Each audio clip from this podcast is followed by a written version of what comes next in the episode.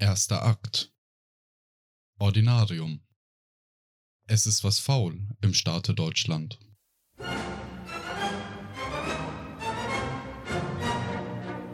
Irgendwas im Studio riecht nach Verwesung. Äh, hört, hört ihr mich? Nein. Hört, hallo? Aber Nope. Nö, nö, nö, hör ich nicht. Oh, da klingelt schon wieder der Bastard von Verfassungsschutz an der Tür, ey. Mann, verpiss dich. Unglaublich, oder? Ich glaube, da sind äh, Schamhaare am Mikrofon. Oh shit, äh, ich glaube, die Aufnahme läuft schon. Wir sind normal und seriös. Wir sind normal und seriös. Und seriös. seriös. Death to the CIA!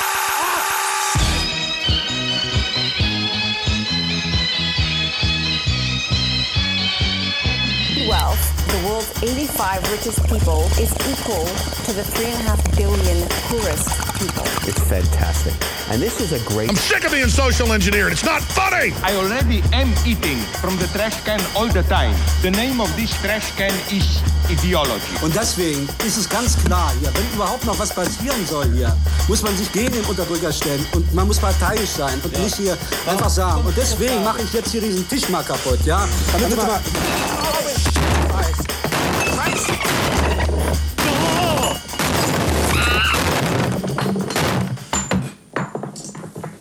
so, jetzt können wir weiter diskutieren.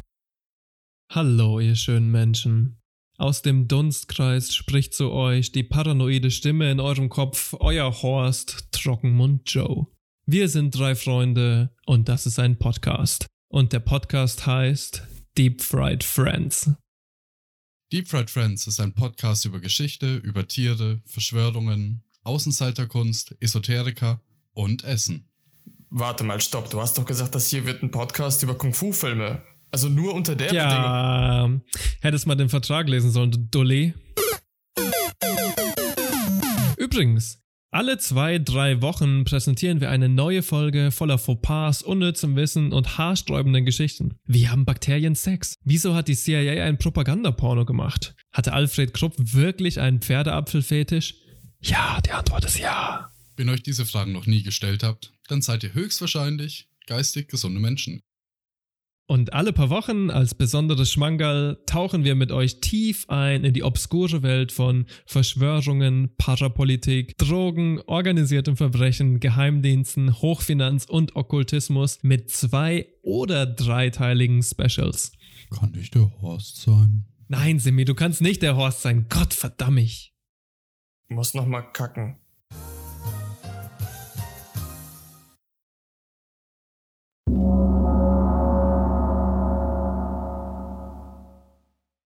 Zweiter Akt.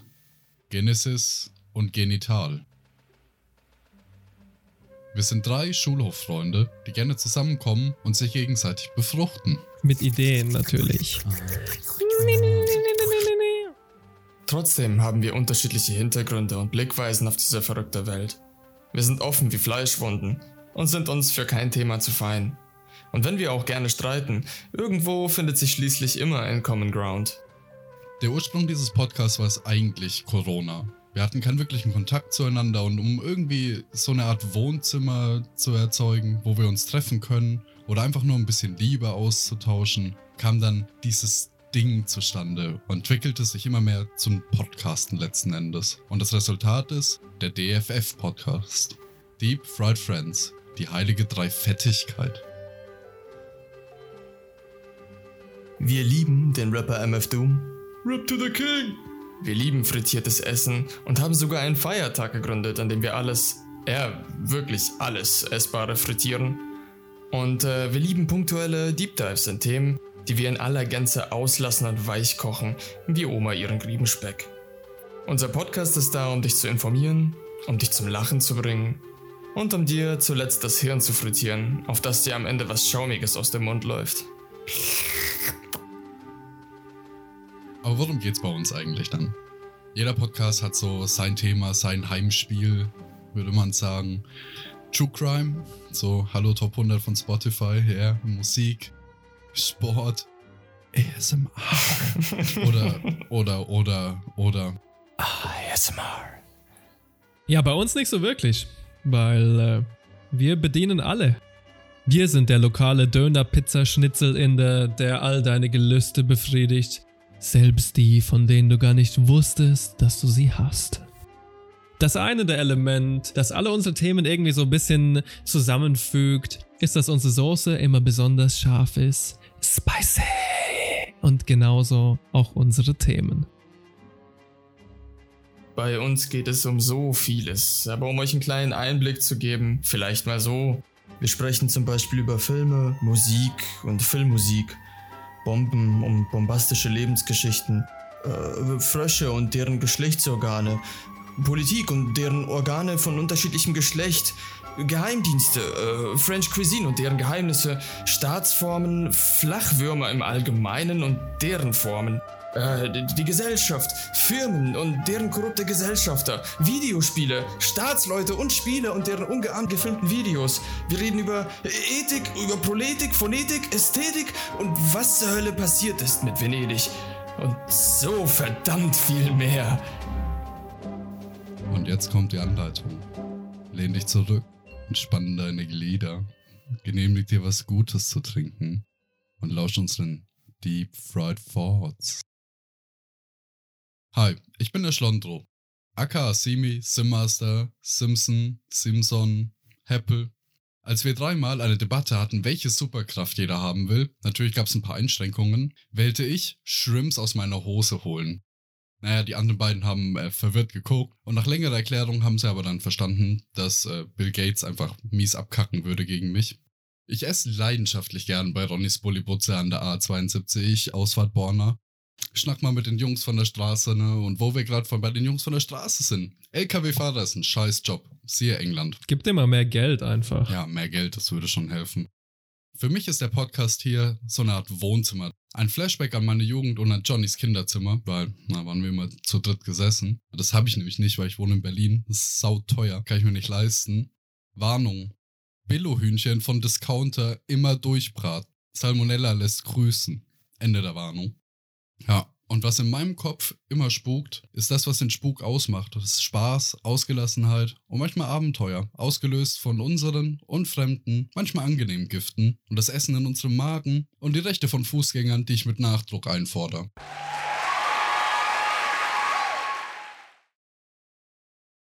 Hallo, liebe Freunde der gepflegten Abendunterhaltung. Aus der verspukten Fernsprechanlage eurer verstorbenen Oma spricht Trockenmund Joe aka der Crowdsurfer, der Anführer der Brain Drain Brigade, aka Mr. John Solino. Wenn ich nicht gerade deinen Kopf voller Halbwahrheiten pump, dann ergötze ich mich an Schmetterlingen und anderen Insekten, guten Büchern oder sichuanesischer Küche. Deep Fried Friends ist eigentlich mein Ventil, um meine Obsessionen richtig auszuleben. Und äh, ich sehe mich als der ortsansässigste Experte für Geheimdienste und Gruselgeschichten, für das Obskure in Kunst und Kultur und für die kommende Revolution. Neben meinem Dasein als Amateur-Freakshow forsche ich auch zum Kalten Krieg und zu Terrorismus. Grüße gehen raus an alle meine Homies in Kuba und Vietnam Fighting the Real Fight und natürlich zum Verfassungsschutz, wir freuen uns, dass ihr jedes Mal zuhört. Der einzigartige Mr. John Solino ist nur buchbar über die folgende E-Mail-Adresse. Moin Moin, Archibald Chicken Legs hier. Man nennt mich manchmal auch Party Arty oder den Muskulator.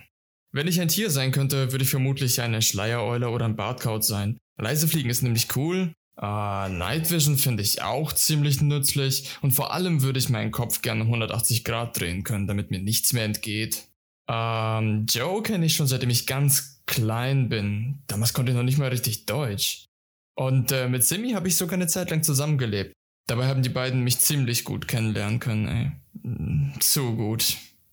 Zu meinen großen Interessen gehören vor allem die Geschichte von frühen Hochkulturen. Ich mag sehr gerne Poeten und deren Lyrik. Ich stehe auf Videospiele und das Business außenrum. Ich mag Filme und deren Schauspieler genauso wie Regisseure. Und was ich besonders abfeiere, sind so gigantisch groß angelegte Bauprojekte, wie zum Beispiel der neue Sarkophag von Tschernobyl. Der wurde erst 2019 fertig gemacht, glaube ich. Den Podcast mache ich, Weil ich am liebsten mit meinen besten Freunden am Quatschen bin, manchmal, wenn sie mir nicht dazwischen rülpsen. Ah. Was? Was? Und vor allem möchte ich auch gerne den Zuhörer unterhalten. Ja. ja wow, das eigentlich. ist aber lieb von dir. Crazy. Ja, Wenigstens ein Good Boy in diesem Podcast. Also ich bin Publikumsliebling, ihr Ficker. Das meinst du? Das ist wohl wahr. People hate me. Apropos Sarkophag. Wie wär's, wenn wir alle zusammen nach Russland fahren und uns Lenins Sarkophag angucken? Ist das cool? Ja, darf man den ablecken? Ich wollte dasselbe genau gerade auch fragen. Krass. Hoffnungslose Degenerierte, diese zwei. Ich sag's euch. Viel zu gut. Voll geil eigentlich. Ja, mach mal jetzt Pause oder was? Manchmal frage ich mich, ob Lenin das so gewollt hätte. Ich weiß nicht, ob ich mich komplett plastifizieren lassen wollen würde, dann ablecken lassen von Schulklassen. Auf der anderen Seite klingt das schon irgendwie ganz geil. Ja, ich wäre manchmal gern wie Lenin. Ich wäre auch gern mal ein Diktator. Dann könnte ich alles bestimmen.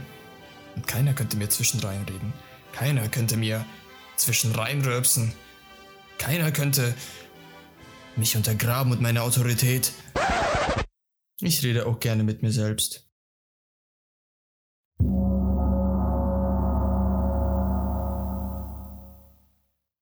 Dritter Akt. Predigt. Kennst du, lieber Hörer, diese Tage, an denen du deine Kopfhörer tiefer in die Ohrmuschel drückst und die Welt um dich herum verstummen lässt? Die Menschen werden wahnsinnig.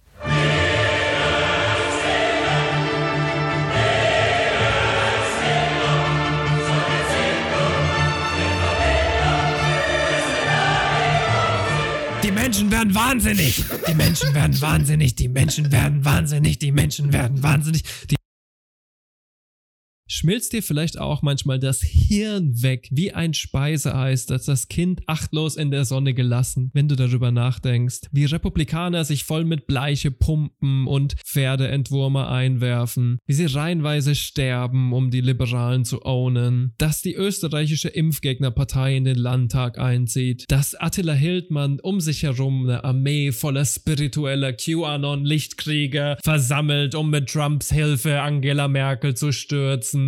Wieso? Die Welt spielt verrückt. Die Welt spielt verrückt. Nicht nur die Menschen spielen verrückt, ja, unsere Umwelt wird jeden Tag chaotischer, während wir immer schneller auf die unnahbare Klimaapokalypse zueilen, Waldbrände, Riffe kollabieren, es gibt Superviren, antibiotikaresistente Keime, alles. The car is on fire, and there's no driver at the wheel. And the sewers are all muddied with a thousand lonely suicides. And a dark wind blows.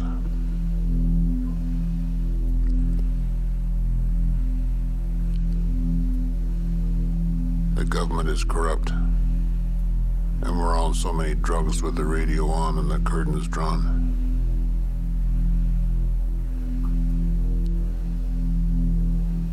We're trapped in the belly of this horrible machine. And the machine is bleeding to death.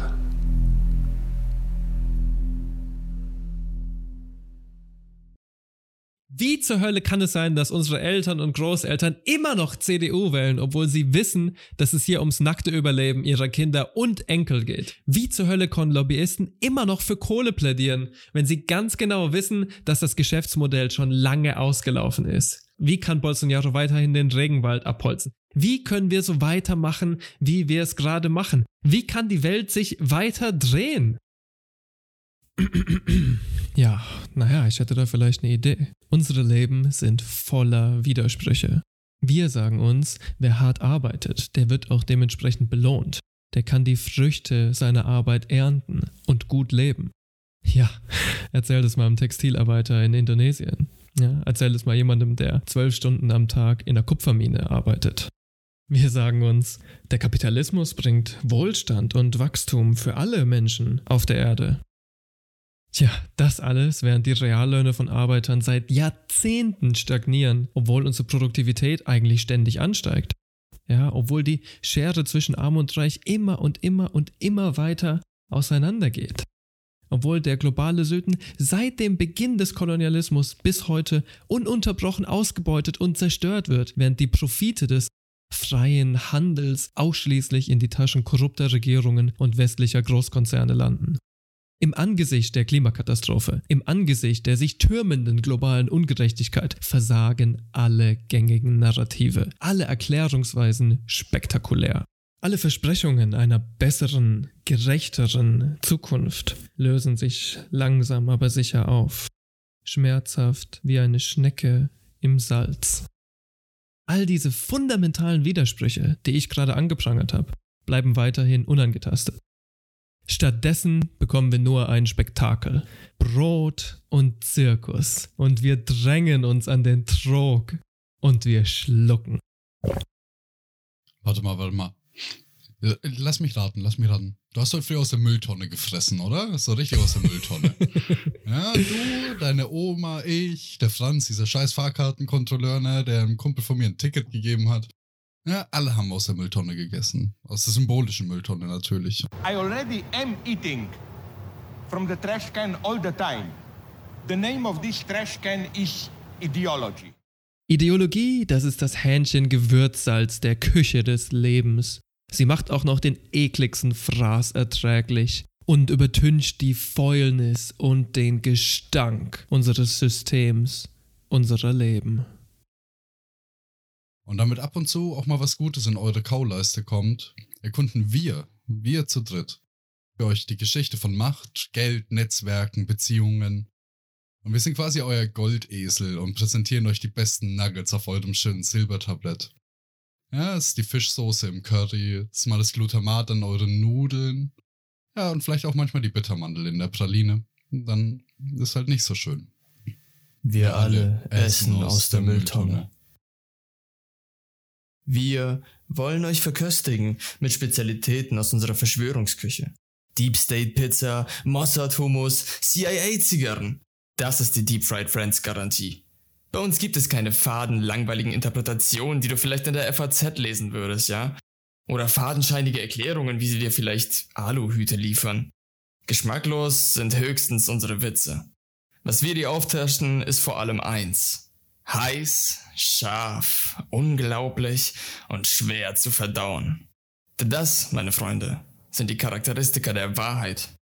Leider haben auch wir noch nicht das Monopol auf Geschichte oder Fakten. Ja, ich meine dich, Shinzo Abe. Mhm, du weißt, wer gemeint ist. Wir sind alle nur Beobachter des großen Spektakels. Ja, der Großteil der Geschichte sind umstürzende Dominos, deren Physik wir überhaupt nur schemenhaft verstehen, mit dem spontanen Moment menschlicher Intentionalität gemischt. Und das Beste, was wir aus dieser verrückten Welt machen können, ist für euch eine gute Geschichte zu spinnen. Und das machen wir, indem wir mit harten Fakten und unseren teils stark eingeschränkten kognitiven Fähigkeiten versuchen, den Fluss der Geschichte nachzuvollziehen den Koffern voller Geld zu folgen, obskure Dokumente auszugraben und damit ihr nicht immer die gleichen konservativen und liberalen Ansätze zu hören bekommt. Denn es ist unsere ritterliche Pflicht, den Diskurs über Verschwörungen nicht an Rechte abzugeben. Und um zu verstehen, was zur Hölle passiert hinter verschlossenen Türen, müssen wir uns mit dem obskuren Teil der Vergangenheit auseinandersetzen.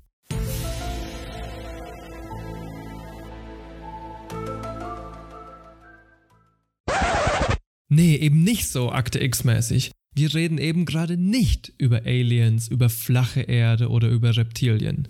Wir bieten euch die Alternative zu Antisemiten und Schwurblern, zu Facebook und Telegram, zu Mainstream-Medien. Wir wollen eine. Ey, Jungs, ich sag jetzt das böse Wort, okay?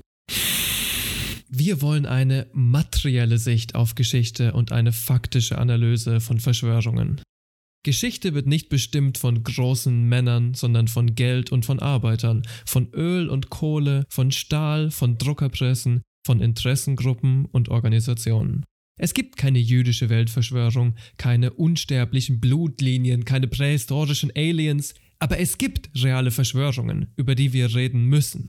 Der britische MI6 hat den iranischen Präsidenten Mossadegh gestürzt, um die Ölprofite zu sichern. Der CIA hat im Rahmen von MK Ultra jahrzehntelang Zivilisten gefoltert, hat Drogenringe geleitet, Faschisten gesponsert. Putin ist ehemaliger KGB-Agent.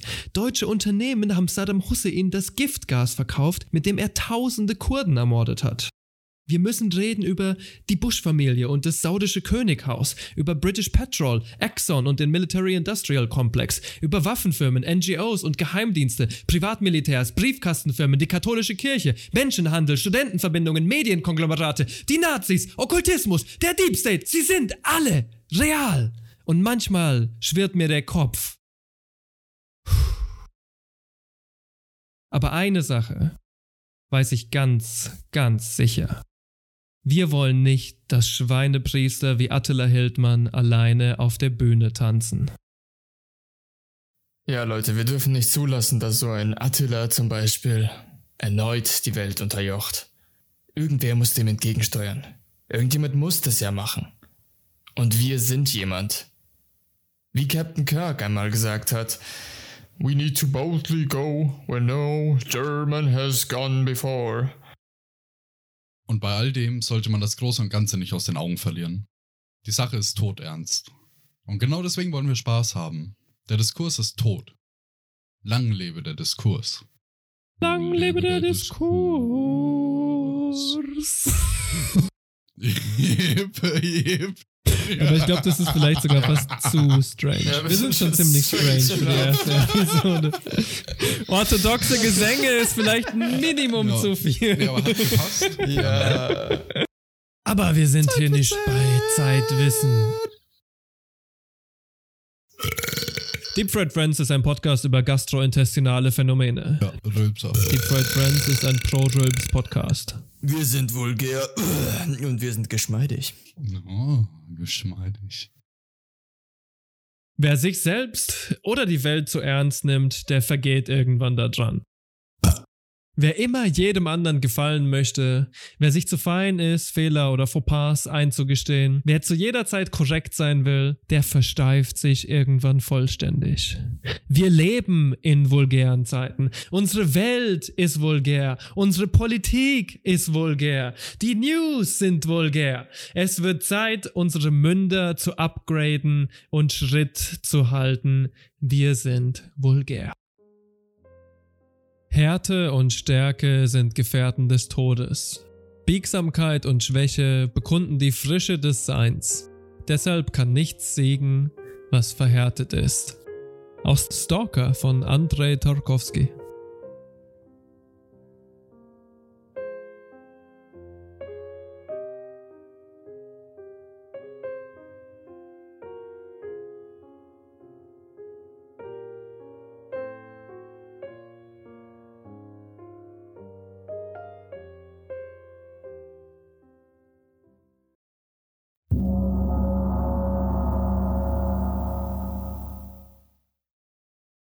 Vierter Akt.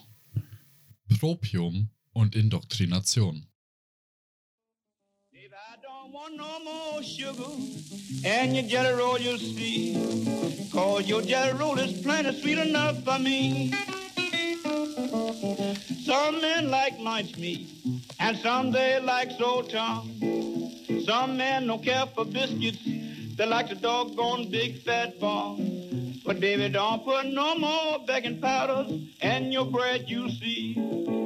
Cause your two biscuits plenty big yep. enough for me. Yep. Mhm. Und? Was habt's gegessen? Ja, ich war dann einmal bei so einer Marama bei mir um die Ecke und ich hab mir so ein Shawarma probiert. Und ich muss schon sagen, es, es hat schon passt, gell? Es war schon, war schon was Feins. Es ist schon stattlich. Und am Ende, ja, die haben alle ganz verdutzt geguckt. Ich hab da nur gesagt, vierte zünftig war's, gell? Und probier jetzt mal so ein Schweinsbraten. Das haben wir nicht zugerufen. Nein, ich sag dir doch gleich, das geht nicht. Ich hab neulich mit dem Sepp geredet. Der Sepp ist jetzt nämlich Koranlehrer an der Moschee oder wie sagen die immer, Imam, glaube ich, in Altetting. Und er sagt, das ist Haram bei denen, das geht nicht. Jetzt sei doch mal leise, ey, hallo, Xaver, Hartmut, ja, ja, wir versuchen gerade aufzunehmen, ey, könnt ihr mal leise sein, bitte? Uff, echt, unglaublich. Ja, das sind meine zwei Mitbewohner, der äh, Xaver und der Hartmut. Hier der äh, Hartmut, der ist der Leiter der ortsansässigen rechtsextremen WhatsApp-Gruppe bei der Polizei. Und der Xaver, der ist äh, Integrationshelfer. Moment mal. Was studierst du, Xaver? Ah ja, der Xaver, der studiert äh, islamische Theologie an der äh, TU München, ne? Und was habt's gegessen? Ich habe ähm, Let's Bugazza probiert und das ist absolut köstlich. So ein Filoteig ähnliches Gebäck, ja, mit so einer Art von ähm, Eiercreme drinnen, Zimt oben drauf, es wird so gebacken noch, das ist super knusprig. Oh yeah. Mm, fucking delicious. Das ist King Shit auf jeden Fall. Okay. Was war das für ein Teig? So Blätterteig-mäßig? Genau sowas ist es. So Blätterteig, Filoteig, irgendwas Ah. zwischendrinne. Auf jeden Fall sein eigenes Ding. Mhm. Und ich war ähm, vor einiger Zeit noch in Dresden in der Milchbar, einer über 150 Jahre alten Milchbar, die alle möglichen Köstlichkeiten anbieten. Von Milkshakes bis Eis bis Käse und alles, was du dir nur erdenken kannst. Und das Gebäude ist wunderschön, gehüllt in alte, vielleicht so ein bisschen Jugendstilmäßige, aber auch teilweise ein bisschen renaissancige Muster und äh, Bilder. Und das ist ein wunderschönes Gebäude und es gibt fucking fantastisches Essen. Kann ich nur jedem empfehlen. Milchbar in Dresden. Richtig schön kitschig. Auf jeden Fall. Richtig schön kitschig. And he had treated himself with some Malako till his till his Gulliver was lightly dizzy. Für die Clockwork Orange Vibes auf jeden Fall. Geht da rein, bestellt dir eine Milch und einen Milkshake. Double Dip. Kann ich jedem nur empfehlen. Klingt nice, man. Ja. Äh, ich war die Woche pretty basic. Ich habe einfach äh, mit bei meiner Schwester Pizza gemacht. Die hat einen ziemlich guten Hefeteig hingekriegt. Der hat auch schon den ganzen Tag geruht. Ich weiß leider nicht genau, wie sie die Zusammensetzung gemacht hat. Aber ich mag sehr, weil du kannst halt in einem normalen Backofen, der jetzt keine Umluft hat, Mhm. ähm, das Ganze trotzdem so machen, dass er schön nice Bubbles hat und die sogar dunkel werden, ja. Ähm, und der Trick beim Ofen ohne Umluft ist im Endeffekt so ein, so ein Holzlöffel oder irgendwas dazwischen reinzuklemmen, sodass die Feuchtigkeit rausgehen kann, weißt du? Das war ziemlich cool. Und die haben wir verschieden belegt. War eigentlich sehr nice. Und ich habe äh, dabei ein sehr schönes Lied gehört, dass wir den Teig ausgerollt haben und diese belegt haben. Da hatte ich, äh, vielleicht kennt ihr das von, von Hildegard Kneff, dieses äh, Für mich soll's rote Rosen regnen. Das fand ich irgendwie schön. Das war cool. Oh. War, fand ich irgendwie cute. Und dann hatte ich nochmal Pretty Basic auch, weil es so langsam schon ein bisschen kalt wird. Nice Hühnersuppe aufgesetzt mit Ingwer, richtig lang gekocht. Und ja, und dann noch schön Nudeln rein. Es war einfach so mein Feel-Good-Food. Und dabei habe ich, glaube ich, recht viel von der Band van Dom gehört. Und äh, das Lied, was ich am meisten gemocht habe, so beim Kochen, war Yeti Belle Blue von denen. Ja. Ich war neulich in Leipzig. Ja, muss ich sagen, schöne Stadt. Wenn man das Völkerschlachtendenkmal angeschaut habe, nicht 10 Euro bezahlt, um nach ganz oben zu fahren. Hm. 10 Euro zahlt man da, um dann nach oben zu fahren mit dem Aufzug. 10 Euro für eine Aufzugsfahrt. Ja, viel Spaß, wer das bezahlt. ich nicht. Echt nicht. Da muss es Ja. da oben schon Pispagen geben, oder? Ja, wenn es da um Garçon de Peace gibt. dann Garçon de Peace? ja, und äh, da habe ich halt äh, Bekannte von mir besucht und ähm, Die leben auf dem Italien. Turm. nee, nee, nicht auf dem Turm oben. Das sind Tauben. Deine Freunde sind Tauben. Leben Hey, hey. Hey, hey, hey, du hast gesagt, erzähl's keinem davon. Okay, Du hast gesagt, sorry, erzähl's sorry, keinem davon. sorry, ja, ist sorry. uncool. Uncool. Ich schneid's raus. Nope. Ja, okay. Ja, und äh, auf jeden Fall der eine war in Italien und wir hatten ganz viel äh, schön Guanciale und äh, Schinken. Wir hatten guten Käse, gute Pasta und haben uns dann eine Carbonara gemacht. Oh, das war echt himmlisch. Mit dem Käse nicht gespart, weil wenn da vor dir so ein ein Kilo Klotz Parmigiano liegt, dann All out, du auch ein Alter. bisschen mehr nehmen. Das war schon sehr, sehr gut. Und Klingt dann auch am geil. nächsten Tag äh, gab es Ramen mit selbstgemachter Brühe. Ei, bisschen Mais, ja, glasierter Schweinenacken, schön marmorierter Schweinenacken. Ja, Uh. das war echt hervorragend. Dein Bekannter ist also, wenn ich das richtig verstehe, gegen Ende des Sommers nach Süden geflogen. ist das richtig? Gefahren. Ist er ein Zugvogel? Gefahren. Vielleicht. Wäre das nicht ultra cool, wenn man Rahmenbrühe mit einer Taube kochen könnte? Yes, Würde ich voll wünschte, machen. Ich, ich wünschte, ich hätte einen Taubenfreund. Das klingt fantastisch. Hey, was hast du dabei gehört, ey? Und dazu, Oh, sorry. ja, ja, jetzt kommt's. Zu Carbonara gab's äh, ganz klassisch äh, Dope Smoker von Sleep. Mm. Ganz laut. Über einen Verstärker. Das auch ein bisschen kracht und krächzt. Coole Kombination, ja. Nice. Und äh, einen Moment, zu Rahmen gab es, soweit ich weiß, Lone. Das würde ich als äh, Ambient, Techno und Elektronika bezeichnen. Hm. Coole Wahl, Alter, yeah. Man braucht was Langsames, weil Ramen dauert einfach viel zu lange. Was für eine scheiße Arbeit, ey. Gott sei Dank war die Brühe schon fertig. Dadurch haben wir uns Hm. 24 Stunden gespart. Hm. Das ist ein Fortschritt. Ramen selber machen ist schon nur was für Freakshows eigentlich. Ja, so wie Das kann wir. man schon nicht machen, wenn man nicht super viel Zeit investieren will. Ja. So ist es. Ich meine, from scratch echt nicht. Ich muss auch ehrlich sagen, ich habe mir, ich habe schon sau oft Ramen gemacht, aber ich habe noch niemals selbst dafür eigene Nudeln gemacht. Also dieses Echt? und so. Nee, Doch. Mann, noch nie. Doch, Nudeln schon öfter. Ich habe noch nie die Eier selbst gemacht, also gelegt und so. Das ist auf jeden Fall mal was Neues. Könnten ja dann auch theoretisch blau rauskommen, wie bei manchen Tieren. Menscheneier. Ja, das Klingt stimmt. gar nicht schlecht. Das stimmt, das stimmt. Äh, wir Hat man sind auch. Äh, Straußenei gegessen? nee. Wir hatten mal ein Straußenei, aber ich war viel zu jung, um mich zu erinnern, leider. Ja. War das blau Ich oder glaub, ist das das ist irgendeine geil. Special-Farbe oder? Das ist einfach gigantisch halt. Das ist einfach so groß wie 20 Eier. Ja, schon. Ich habe jetzt nur wegen der Farbe. Eier. Was ist mit den Eiern? So, jetzt mal eine Sache. Wir drei, ne? mhm. Wir sind schon manchmal echt tierisch unterwegs, ne? Ja. Mhm. Wir sind schon tierisch unterwegs.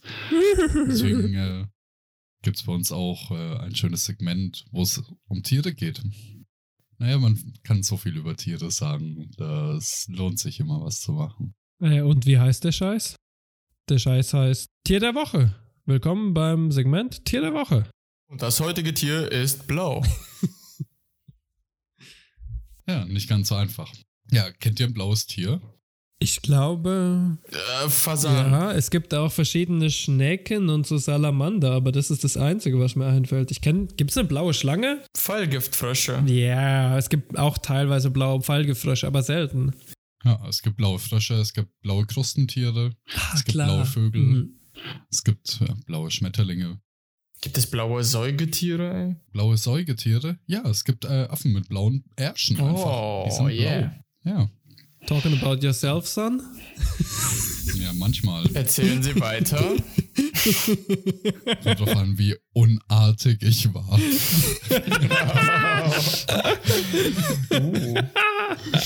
ja. Ja, und ich habe dann mal, äh, weil ich selbst überlegt habe, so, ja, komm, mir fallen jetzt nicht viele blaue Tiere ein. Und dann habe ich mal geschaut, sind die wirklich blau? Was, was ist da wirklich Sache? Und das Ding ist, Schmetterlinge, die blau sind, sind bis auf einen Schmetterling nicht blau. Die, die haben nichts Blaues in sich, dass die blau sind. Also die sehen blau aus, aber sind nicht blau angemalt quasi. Vögel das gleiche, auch nicht blau. Ähm, bei Pflanzen gibt es zum Beispiel Indigo, wo Jeans mitgefärbt wurden. Ziemlich beliebt. Ähm, und es gibt so ein paar Krustentiere, Hummer. Hummer sind zum Beispiel blau. Mhm. Also manche Sorten von Hummern. Und ja, das hat einen ganz einfachen Grund. Blaue Farbe ist immer giftig. Und naja, man möchte nicht unbedingt Gift in sich haben. So, und Pflanzen machen das, die haben halt so eine Müllzelle, wo man alles reinstopfen kann und da ist die blaue Farbe drin und dadurch sind die blau und vergiften sich nicht. Haben wir halt nicht. Wir haben nicht so einen Mülleimer in uns, der uns blau machen könnte. Oh, dang. Ja, darüber habe ich mal gelesen. Manche Tiere, die irgendwie extra, also andere giftige Lebewesen fressen und dadurch dann giftig werden und ihre Farbe ändern, ne? Ich weiß gerade gar nicht mehr, was das war. Waren das Schnecken? Es gibt so ein paar Tiere auf jeden Fall, wo das so funktioniert.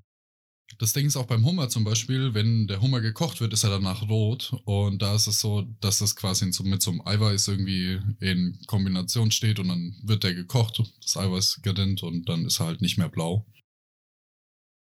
Und was abgefahren ist, die Tiere, die nicht blau gefärbt sind, die haben anstatt, dass die Evolution irgendwie es schafft, dass die einen blauen Flügel haben durch blaue Farbe, die drin ist, haben die so ganz kleine Strukturen gebaut, die dafür sorgen, dass es aussieht, als wäre es blau.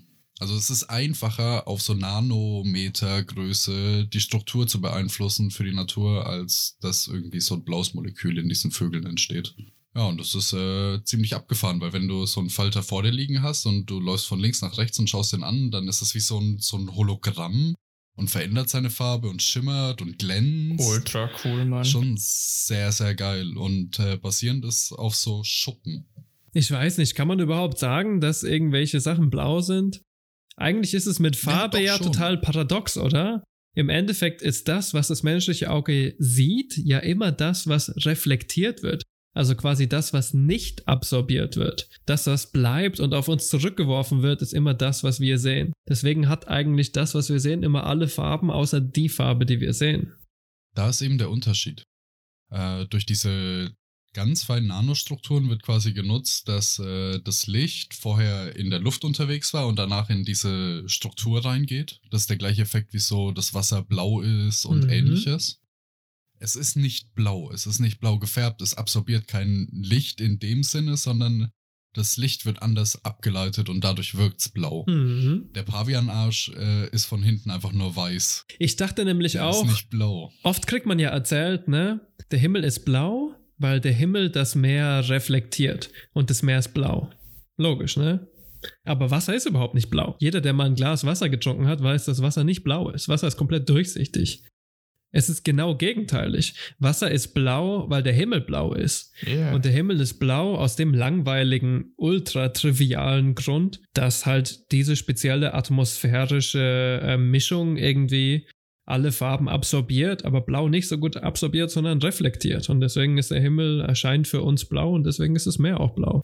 Äh, ich weiß nicht, ob ihr dieses Internetphänomen von diesem einen Kleid gesehen habt, das für manche blau war und für manche oh, braun yeah, und schwarz natürlich. war. Habe bestimmt beide gesehen. Und das ist der gleiche Effekt.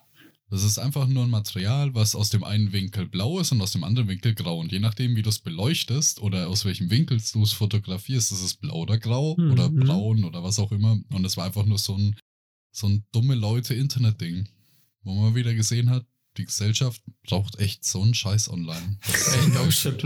Das ging einfach unge ungelogen letzte Woche bei mir durch die Familiengruppe. Hä, das ist doch schon so alt. What? Und die ganzen Ü40-Jährigen so, oh mein Gott, das ist ja voll der Wahnsinn. Das muss ich gleich mal meiner Tochter, meinem Sohn zeigen. Und ich hock so da, mm, This is magic. Ja. black, black magic. Fucking hell. Es ist zumindest ein cooles Phänomen. Das, das würde ich, noch, würd ich noch sagen. Es ist schon ein cooles Phänomen. Ich muss ehrlich sagen, ich habe jetzt voll arg das Bedürfnis, einem echten Pavian auf den Arsch zu gucken und dabei von links mm. nach rechts zu wandern. Das ja, würde ich jetzt wie, einfach wie gesagt, zu gerne machen. Geh auf die Suchmaschine deiner Wahl, gibt's ja mehrere, äh, und gib's ein. Ich habe ich hab mir Bilder angeschaut die letzten paar Tage. Es ist, ist super hilarious. Es ist super hilarious. Allgemein die Hintern von Primaten. Schaut's euch an, das ist so unterhalten. Das oh sieht yeah. teilweise aus wie New Fetish Unlocked. Stick me up, du alter Taubenfreund. Der Eisvogel ist auch ein bisschen blau, oder? Ich mag den ziemlich gerne, muss ich sagen. Aber ich stehe auch auf die wunderschönen blauen Meeresschnecken. Die haben es mir total angetan. Die sind so kobaltblau. Manche von den Shrimps oder Hummern oder so sind auch so kobaltblau. Da stehe ich total drauf. Die finde ich wunderschön. Als ich noch im Hotel gearbeitet hat, äh, hat die Köchin bei uns, die war Azubi sozusagen, und die hat dann ihre Prüfung gemacht und für die Prüfung hat sie im Prinzip äh, ja irgendein Menü mit Flusskrebsen gemacht, ne? Das war schon ziemlich cool. Und die haben welche aus der Deutschen See bestellt. Das Ding ist aber, die mussten halt die Lieferung recht früh machen, weil die Deutsche See nicht immer Flusskrebse hatte. Und so war es, dass die ähm, Flusskrebs, das hat mir auch ein bisschen leid getan. Die waren dann, glaube ich, einen Tag, also einen ganzen Tag und eine Nacht lang im Prinzip lebend in äh, so einer Styroporkiste. Und ja, was machst du halt mit denen? Musst du halt ins Kühlhaus packen, dann bewegen sie sich nicht allzu viel. It was kinda sad, man. Am nächsten Tag, als sie es präpariert hat, habe ich sie halt rausgenommen und so. Und da war einer, also einige von denen waren dann leider tot. Und die wurden auch blau. Also die waren vorher so bräunlich und die wurden blau, nachdem sie gestorben sind. Aber so richtig so ein vibrant blue. Das fand ich cool und, und auch traurig. Ich habe früher auch voll gerne mit Flusskrebsen gekocht. Eins meiner Specials, was ich so oft für meine Familie gekocht habe, war so eine breitere, lange Pasta, sowas wie Linguine oder so, mit äh, so einer Flusskrebs-Safransoße. Shit is fucking amazing. Du brauchst nur eine richtig gute Sahne, Safran und Flusskrebs, ein bisschen Zwiebel, ein bisschen Knobi, Alter. Das, die Soße macht sich quasi selber. Du musst dir überhaupt keine Mühe geben. Es ist einfach immer köstlich. Und es gab eine Zeit lang beim Aldi immer Flusskrebse. ich will nicht wissen, wo die hergekommen sind sag's mir nicht, Alter. Aber ja, das war delicious. Nicht aus Louisiana. Ich glaube, ich habe es auch mal für dich gemacht, ne, Sim? Das war schon eins meiner Ja. Favorite Rezepte War damals. Ja. Ja, war schon, war schon sehr, sehr gut. Cremige Soße. Anders als Shrimps, auf jeden Fall. Ja. Ich schmatz schon. Apropos Schmatzen. Manche Leute, die die folgende Krankheit hatten, ne? Die haben manchmal nur noch geschmatzt, hat man gesagt. Und diese mysteriöse Krankheit werden wir jetzt weiter erkunden. In einer neuen Episode von Apothekenumschau. Twilight Syndrome.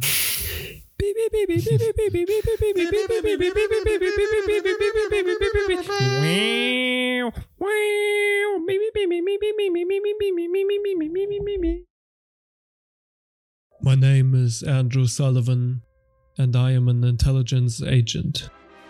Ever since the year 2016, I have been experiencing strange headaches, migraines, and general feeling fucking horrible. I feel freaking horrible, dude. I'm tired every freaking day of my life. I don't know what's causing this, but it must be the Russians.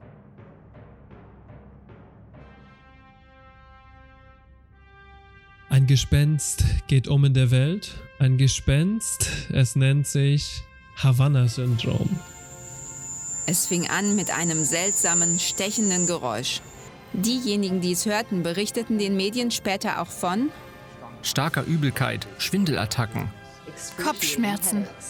Bekannt wurden die mysteriösen Beschwerden bald unter dem Namen Havanna-Syndrom, denn dort waren sie 2016 zum ersten Mal aufgetaucht. Havana Syndrome. Havana Syndrome. Havana Syndrome. Nach Kritik am Umgang mit vermehrten Fällen des sogenannten Havanna-Syndroms in der US-Botschaft in Wien hat der US-Geheimdienst CIA den Leiter seines Büros in der Bundeshauptstadt abberufen. Die Antwort des hochrangigen Diplomaten auf den starken Anstieg der Fälle in Zusammenhang mit der mysteriösen Erkrankung sei unzureichend gewesen. Was zur Hölle ist das Havanna-Syndrom?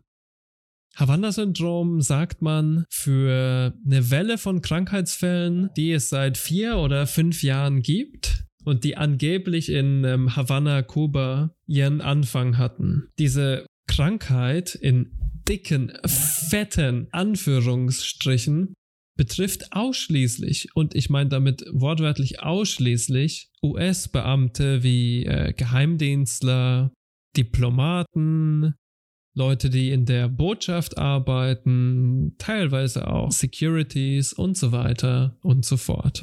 Und sie beschweren sich über Kopfschmerzen, über Migräne, über generelles Unwohlsein, Übelkeit, alles, was man sich nur vorstellen kann. Havanna-Syndrom ist explodiert in den Nachrichten. Übrigens nicht nur die amerikanischen, auch die deutschen und österreichischen Medien haben intensiv darüber berichtet, was zur Hölle Havanna-Syndrom eigentlich ist, was es damit auf sich hat und wie wir dieses äh, seltsame Phänomen erklären können. Das wollen wir jetzt besprechen.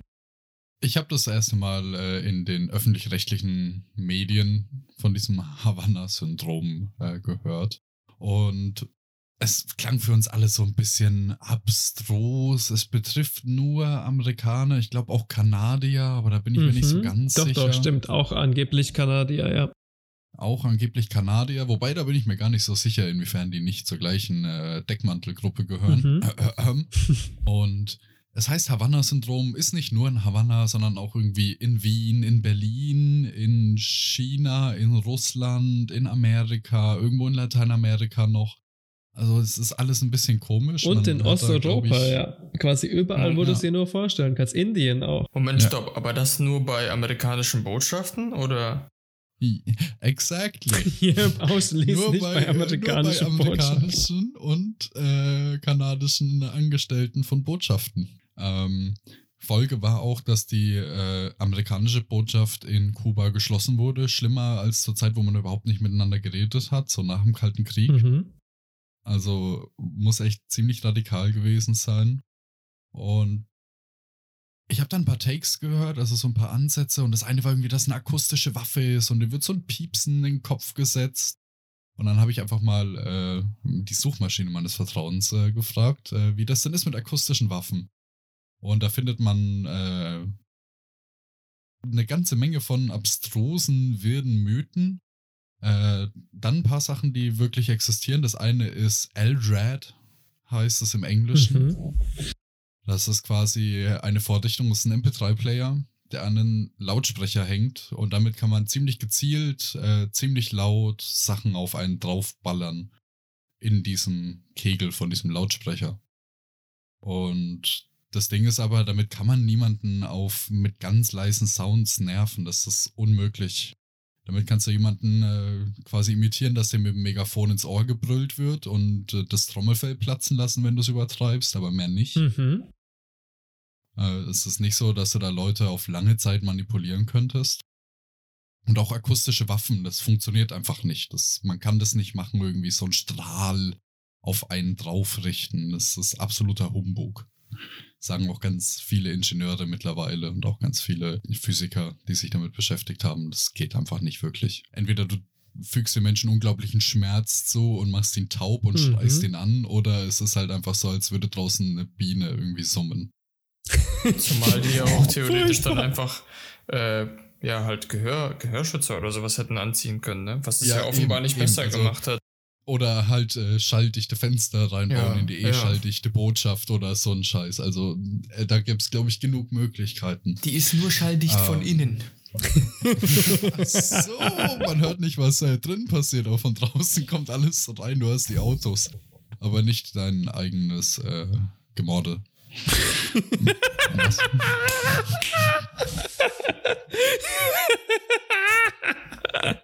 Holy shit. Und äh, dann gab es noch einen, einen Erklärungsversuch für Kuba. Den fand ich auch ziemlich interessant. Das ist äh, DEET. Ja, das ähm, ist ein Insektizid. Und zwar war das die Sache in Kuba, war die Gelbmücke unterwegs. Die Gelbmücke überträgt äh, den Zika-Virus. Wir wissen alle, Oh, Zika-Virus. oh. Äh, unschöne Sache und da haben die überall eben dieses Insektizid versprüht gegen diese Mücke. Das wird bestätigt seitens Kubas und äh, Kanadas. Amerika hält sich raus. Interessanterweise. Äh, und die Nebenwirkung für längere, ähm, wenn man länger diesem Mittel ausgesetzt ist, was ja definitiv passiert, wenn die da Mhm. wöchentlich oder halbwöchentlich Gift versprühen, sind Schlafstörungen, veränderte Wahrnehmungen wie Halluzinationen, psychotische Episoden, Kopfschmerzen, kognitive Veränderungen im Sinne von Vergessen von Tagen, Vergen Vergessen von Zeiträumen der Arbeit und ähnliches. also was ja auch schon wirklich danach klingt.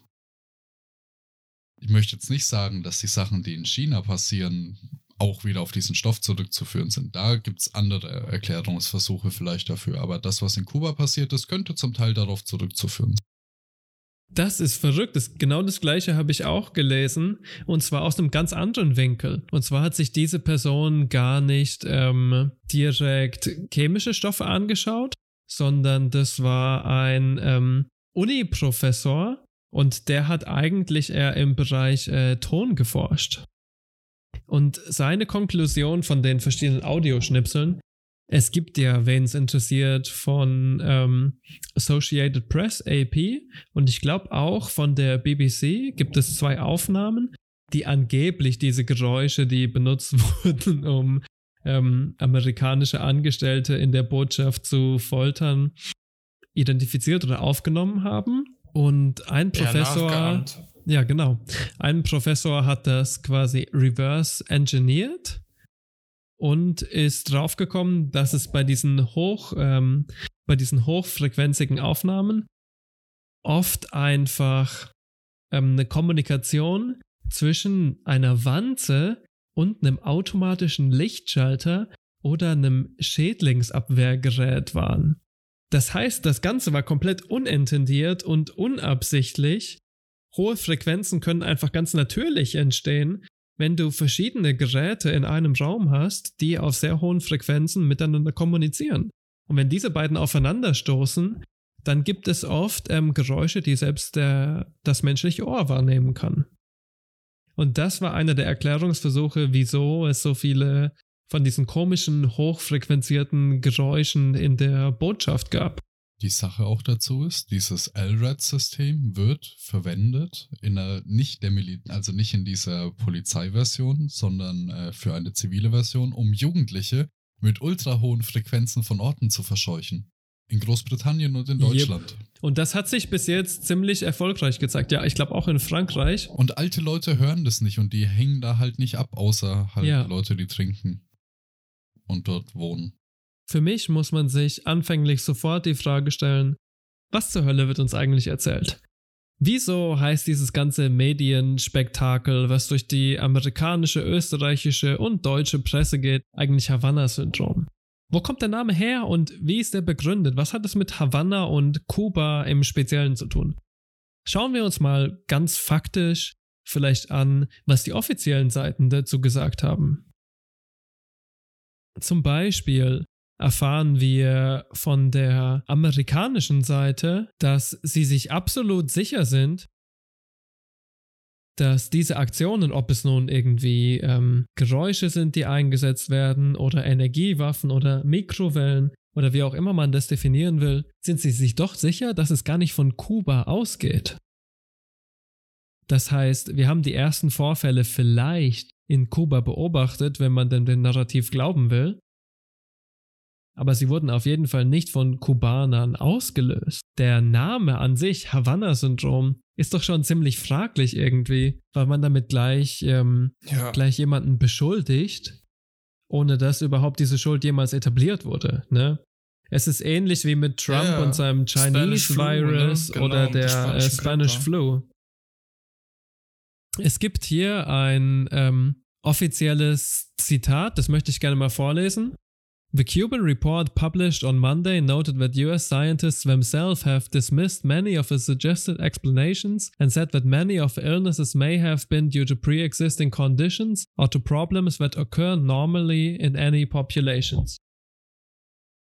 Wie kriegen wir jetzt einen guten Ansatz, wie, wenn, wenn wir das wirklich glauben wollen, dass einige Leute schlimme Migränen oder Schlafstörungen oder Kopfschmerzen oder andere neurologische oder psychologische Phänomene erfahren, wenn wir diesen Leuten wirklich glauben wollen, dass sie leiden, müssen wir natürlich erkunden, wieso das so ist, woran das liegt. Und äh, der Report kubanischer Wissenschaftler, der mehr oder weniger von Psychologen und Neurowissenschaftlern geleitet wurde, kommt auf den Schluss, dass es sich hier wahrscheinlich um äh, sowas wie eine Massenhysterie handelt. Dass anfänglich in äh, Havanna Leute mit diesen Phänomenen bekannt wurden und dass ähm, Menschen, die an diesen Phänomenen leiden, ähm, Aussagen gemacht haben in Zeitungen oder ähnlichem und dass andere sich dann sofort darüber identifiziert haben. Das Besondere an den US-Abgeordneten in Kuba ist ja, dass es sich hier um eine sehr geschlossene Community irgendwie handelt. Die verkehren die ganze Zeit miteinander und auch größtenteils untereinander. Das heißt, wenn sich das Gerücht über so eine Krankheit wie das Havanna-Syndrom ausbreitet, kann das natürlich sein, dass ganz viele Leute sofort dran glauben, dass sie diese, ähm, dass sie diese Probleme haben, dass sie Schlafstörungen haben, dass sie Kopfschmerzen haben. Viele Menschen haben einfach so Kopfschmerzen. Und um das dann konkret für eine Person einzuordnen, benennt man das dann vielleicht unter Havanna-Syndrom. Ja, sehe ich genauso. Das ist ein guter Deckname, um viele Aktionen, sage ich mal, in Gang setzen zu können, die vorher vielleicht umfragt oder nicht genehmigt wurden. Und vielleicht auch Sachen rückgängig zu machen, die vorher genehmigt wurden. Interessant ist ja, dass es wirklich ganz viele verschiedene Krankheitssymptome unter quasi einem großen Phänomen vereint, ne? Dass man dann gar nicht ja. irgendwie auseinander differenzieren muss. Das kann ja wirklich alles Mögliche sein, irgendwie. Dass du Kopfschmerzen hast, kann durch permanenten Stress verursacht werden oder durch Lärmbelästigung zum Beispiel oder durch irgendwelche Krankheitszustände. Wir haben vorhin schon angesprochen, mögliche Erklärungen sind, dass ein ähm, Pestizid in äh, Kuba ziemlich stark eingesetzt wurde und das den äh, Leuten vor Ort zugesetzt hat. Es gibt aber auch natürlich andere, Erklärungs äh, andere Erklärungsweisen, die uns klar machen, wie es dazu kommen kann, dass Leute wirklich ähm, chronische Kopfschmerzen oder ähnliches erfahren. Zum Beispiel die traumatischen Umstände, unter denen viele Geheimdienstler in Kuba gearbeitet haben. Seit dem Jahr 2000 oder wahrscheinlich schon früher werden regelmäßig Menschen in Kuba gefoltert. Guantanamo Bay became the experimental front for the U.S.'s secret torture program, where 779 men and boys were detained, many of them harshly interrogated. Prisoners endured physical abuse like frequent beatings as punishment for minor offenses, such as keeping too many salt packets in their cells. They were also forced into intense stress positions and shackled and required to stand for 18 to 24 hours at a time. Und natürlich bricht das deine eigene Psyche, macht dich das äh, verwundbar, macht dich das krank, wenn du Menschen solche schlimmen Dinge antun musst. Seit dem 11. September wurden unglaublich viele Menschen in Kuba unter ähm, amerikanischer Autorität gefoltert und diejenigen, die das durchführen mussten, die das durchgeführt haben, tragen natürlich langwierige Schäden mit sich. Meistens. Bestimmt gibt es auch einige, die sich damit sehr gut fühlen, ja. Ja, und ich glaube, dass hier halt auch so eine Mischung aus Umständen zusammengekommen ist. Ich würde es jetzt nicht auch nur auf, äh, auf einen der Faktoren setzen. Also ich glaube, diese Massenhysterie ist auf jeden Fall vorhanden, sonst würde das nicht in so vielen Ländern irgendwie passieren. Ähm, andererseits, äh, wieso das in Kuba seinen Ausbruch hatte, kann man, glaube ich, nicht so ganz genau auf eine Sache zurückführen. Vielleicht war dieses äh, Insektizid Mitschuld, weil, naja, wenn du eh schon, sage ich mal, Stress hast und Schlafstörungen und es kommen Schlafstörungen dazu mhm. und eine veränderte Wahrnehmung und du kriegst vielleicht Flashbacks oder hast äh, seltsame Träume oder sowas, dann steigert das, das Ganze vielleicht in ein Niveau, was für dich nicht mehr verkraftbar ist oder verarbeitbar mhm. ist. Und wenn es jemandem in Kuba passiert, was ein kommunistisches Land ist, wieso dann nicht in China? Yep. Gab es auch einige Fälle inzwischen, bestätigte Fälle aus China. Ja. Und ich weiß, äh, über Wien wird gesagt, Wien ist quasi so, das ist der neue heißeste Spionageort in ganz Europa jetzt im Moment. Und da sind die Russen super hart vertreten und bla bla bla. Das gleiche hat man auch schon Anfang des 20. Jahrhunderts gesagt. Ja. Ach, es wiederholt sich schon alles immer wieder. Ja, und das sind immer gute Ausreden. Und ich weiß auch nicht, warum man Putin jetzt versucht mit reinzuziehen aus amerikanischer Seite. Es ist alles einfach nur irgendwie so ein ist eine Verschleierungsaktion, eine komische. Vielleicht hm. reden wir doch dann genau jetzt darüber, was eigentlich die Idee dahinter war. Wir haben ja etabliert, was es ist. Havanna-Syndrom ist eine angebliche Krankheit, die Diplomaten und Geheimdienstler befällt, die dann psychische Probleme haben. Aber was zur Hölle ist der Sinn dahinter, so viele Artikel abzudrucken, sowohl in der amerikanischen als auch in der deutschen und österreichischen Presse? Wieso wollen uns Leute darauf aufmerksam machen? Einerseits müssen wir anmerken, gab es vor wenigen Wochen ein ähm, Gesetz, was durch den amerikanischen Kongress ging. Und das wurde damals ohne eine einzige Gegenstimme durchgesetzt. Und das Gesetz beinhaltet, dass ähm, Geheimdiensten und Diplomaten eine verbesserte Krankenversicherung zukommt und zusätzliche Fonds dafür aufgewertet werden, der Ursache vom Havanna-Syndrom und natürlich der Bekämpfung von den Folgen des Havanna-Syndroms. Die aber auch nicht näher definiert sind, ne? Also es ist ja völlig frei, soweit ich weiß, ne? Also da steht einfach nur drauf, man hat jetzt mehr Befugnisse äh, im, im eigenen Ermessen sozusagen Gelder freizugeben. Genau so ist es. Besser kann man das nicht zusammenfassen.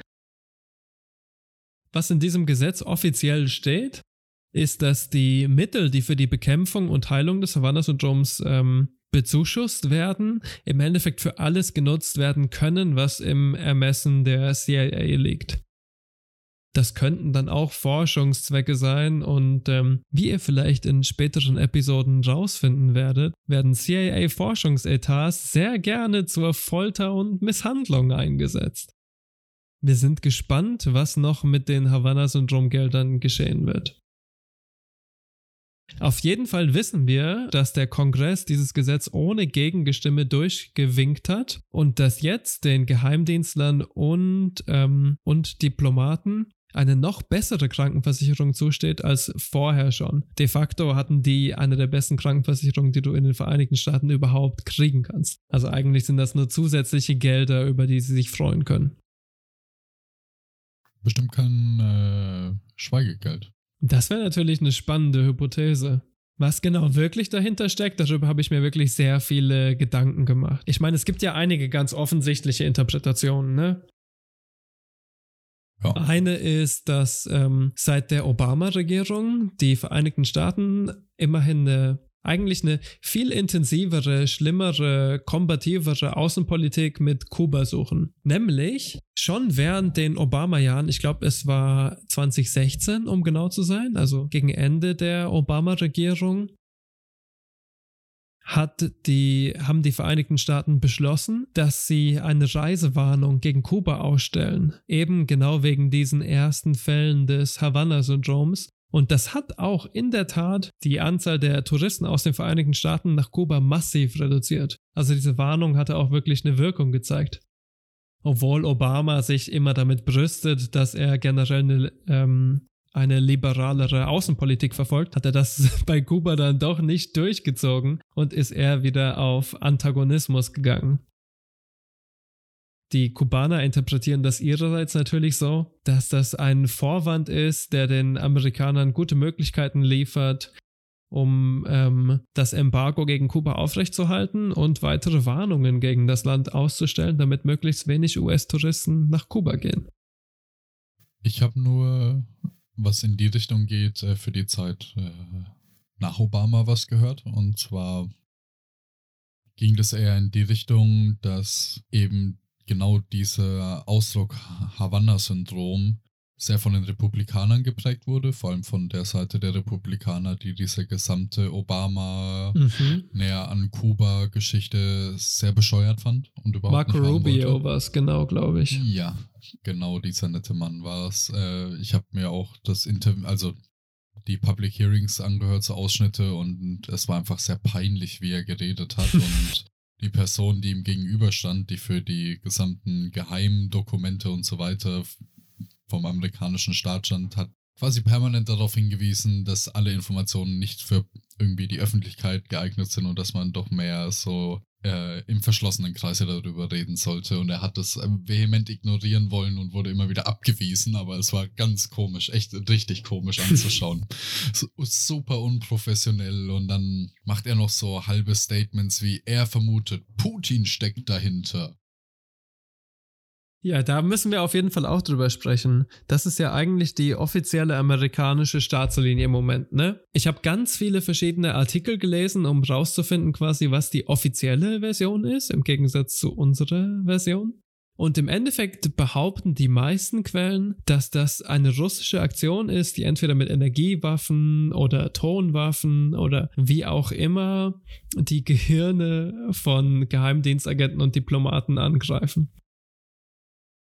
Und diese Idee, dass Putin dahinter steckt, ist ja was, was wir überall sehen. Zum Beispiel in der, ähm, in den letzten Wahlen, in denen angeblich Trump Hillary besiegt hat, weil ähm, Putins Troll-Armee die ähm, Republikaner davon überzeugt hat, für Trump zu stimmen. Also diese Idee, dass Putin an allem schuld ist, was schlecht läuft in den Vereinigten Staaten, ist ziemlich weit etabliert, würde ich sagen.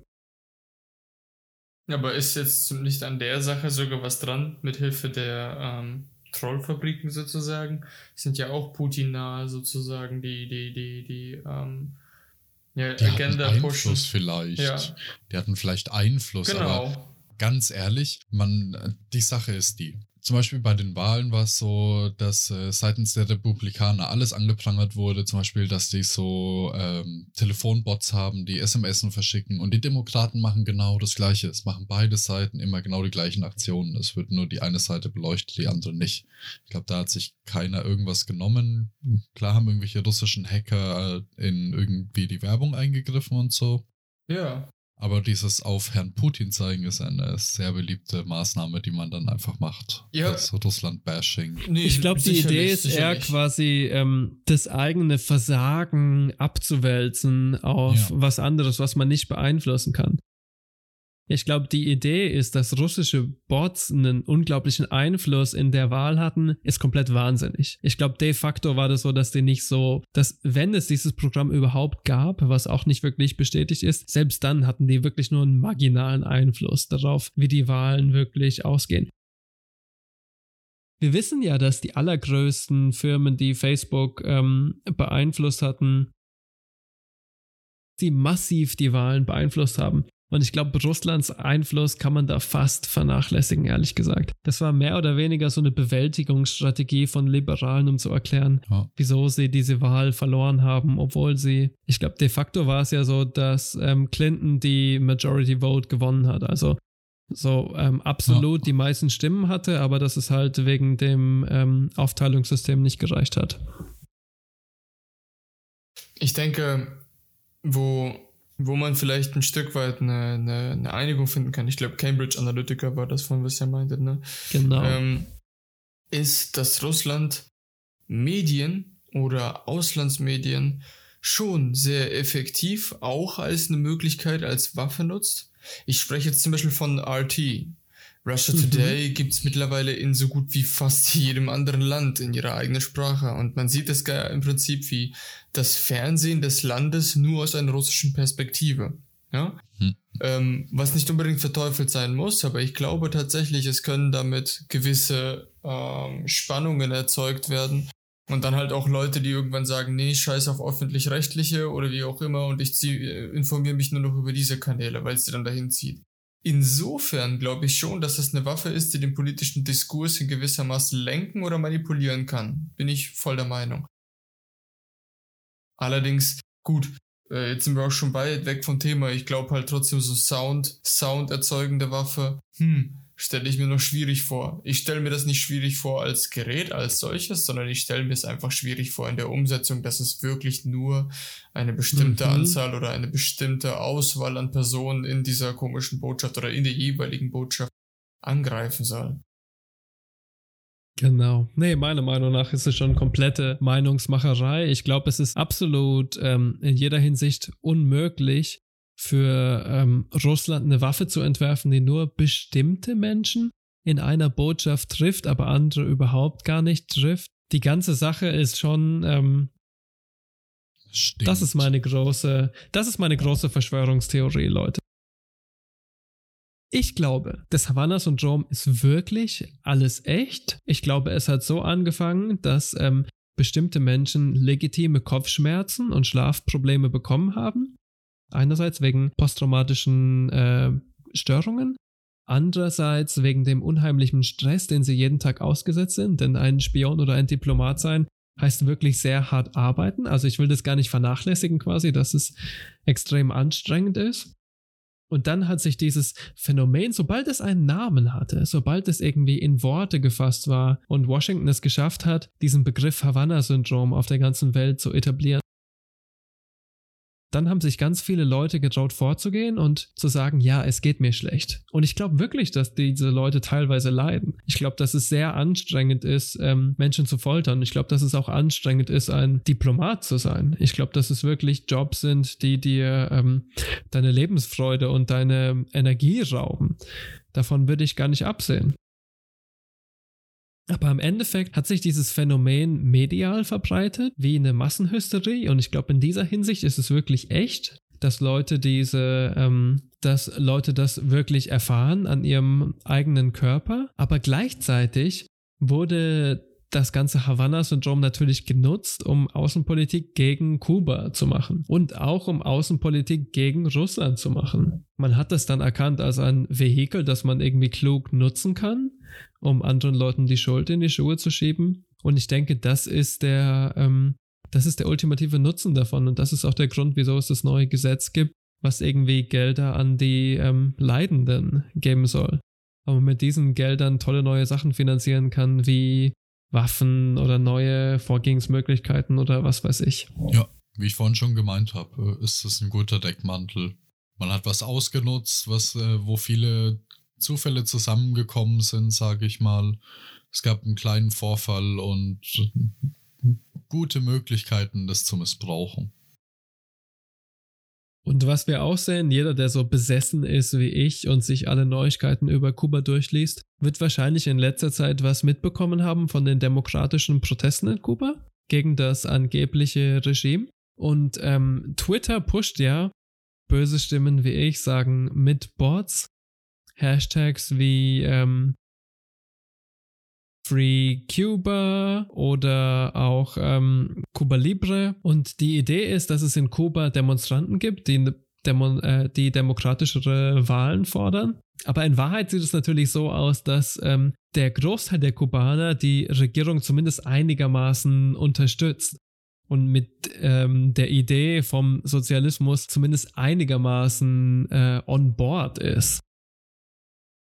Und diese, ähm, man nennt es im Fachdiskurs Color Revolutions oder ähm, demokratische Regimewechsel, treten natürlich oft auf, wenn es schlimme Propaganda gegen ein Land gibt, in dem es angeblich schlecht geht und wo die ähm, Bewohner angeblich einen Wechsel wollen. Aber eigentlich ist es mehr oder weniger von den Vereinigten Staaten finanziert. Und genau das sehe ich in Zukunft von Kuba auch. Wir werden in den äh, westlichen Medien immer mehr davon lesen, dass sich die Kubaner eine demokratischere Nation wünschen unter amerikanischer Führung. Und vielleicht, wenn wir wirklich Glück haben, bekommen wir irgendwann einen neuen kubanischen Diktator, der vollkommen im amerikanischen Interesse handelt. Und dann ist die imperialistische Vision endlich erfüllt. Way. Wow, Autos für alle und Stahl aus Amerika. Yay. Yes, Screens, Flat Screens. Perfekt. Wow. Und Klagen und Schiedsgerichte. Wow. Und in dem Sinne auch Hände weg von Kuba, ihr Ganoven. Es lebe die Revolution.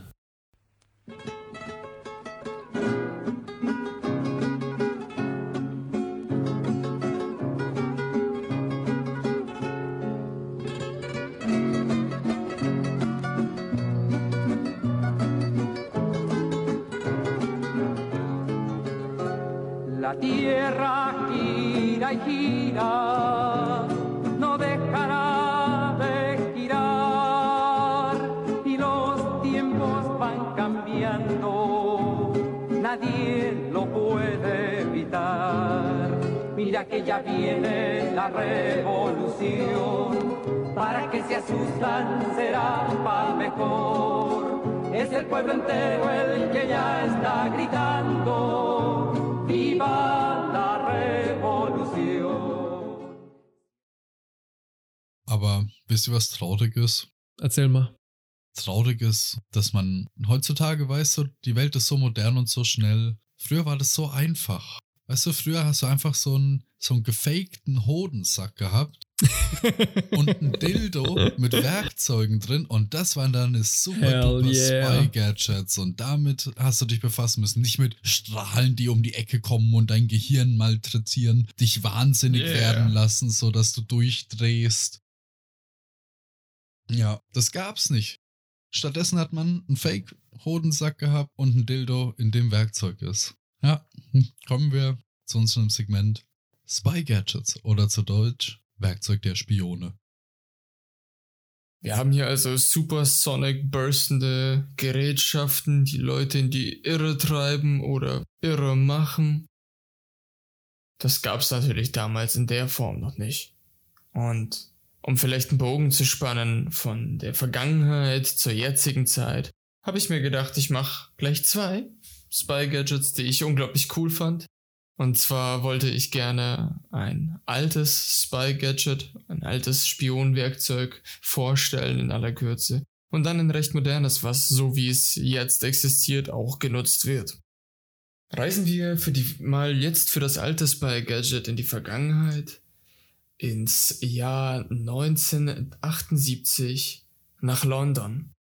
Auf der Waterloo Bridge ist Georgi Markov unterwegs. Er ist ein äh, bulgarischer oder bulgarischstämmiger Schriftsteller, der viele Sachen schreibt, die andere Leute wiederum entzüren können.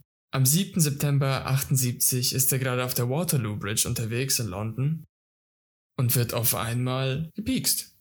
Er spürt einen Pieks in seinem Bein. Er fragt sich, was los ist, überlegt sich gar nicht viel weiter, doch schon nach kurzer Zeit fühlt er sich nicht mehr wohl und muss ins Krankenhaus gebracht werden.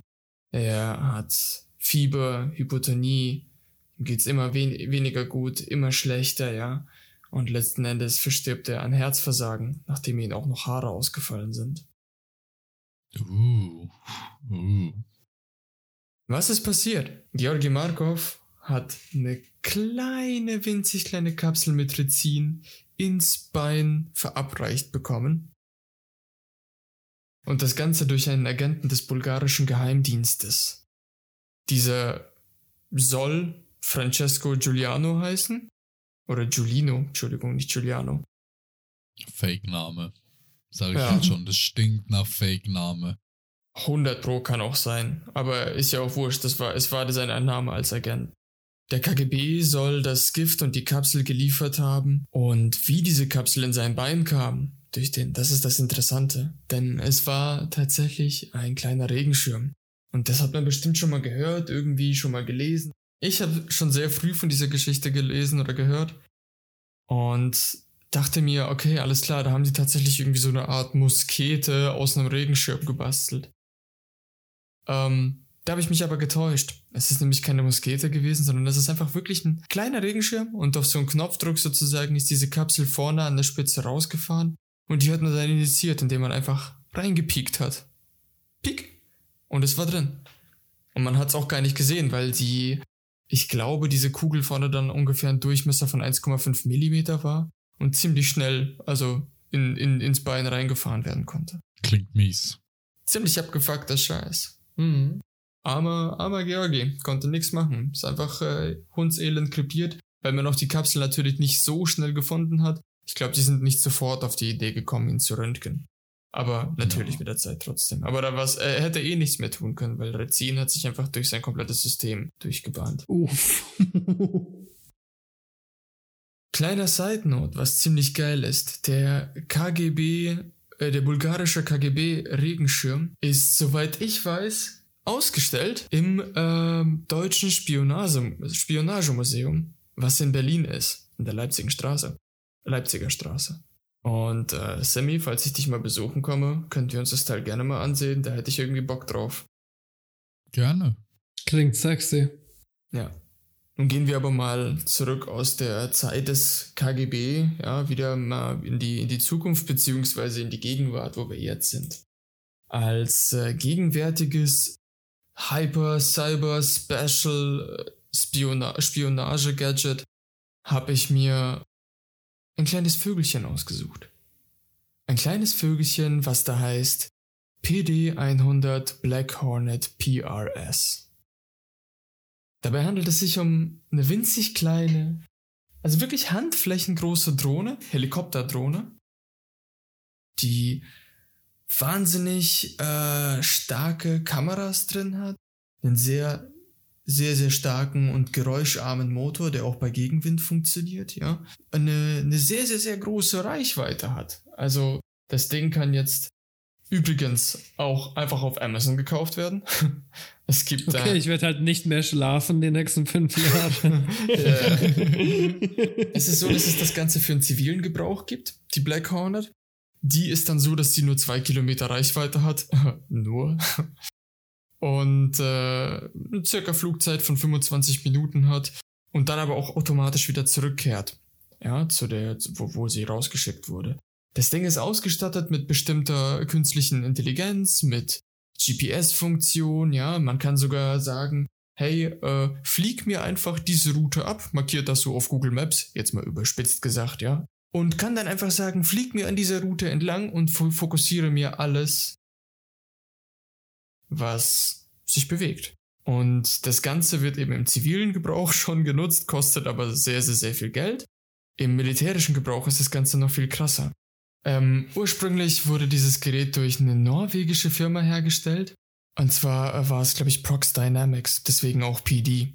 Das war so, dass sie halt einfach für den, für den, für den kommerziellen oder für den zivilen Gebrauch gemacht wurden. Abgekauft wurde dieses Gerät, beziehungsweise das Patent von Fleur Systems, was schon eine äh, mhm. äh, brachiale Rüstungsfirma ist. Und die hat sie so umgebaut, dass man im Prinzip wenn du sie im Kampfmodus hast, also wenn das jetzt das ist, was fürs Militär entwickelt ist, hast du ähm, eine Landing Base, also eine Station, von der die quasi aus rausfliegen und agieren.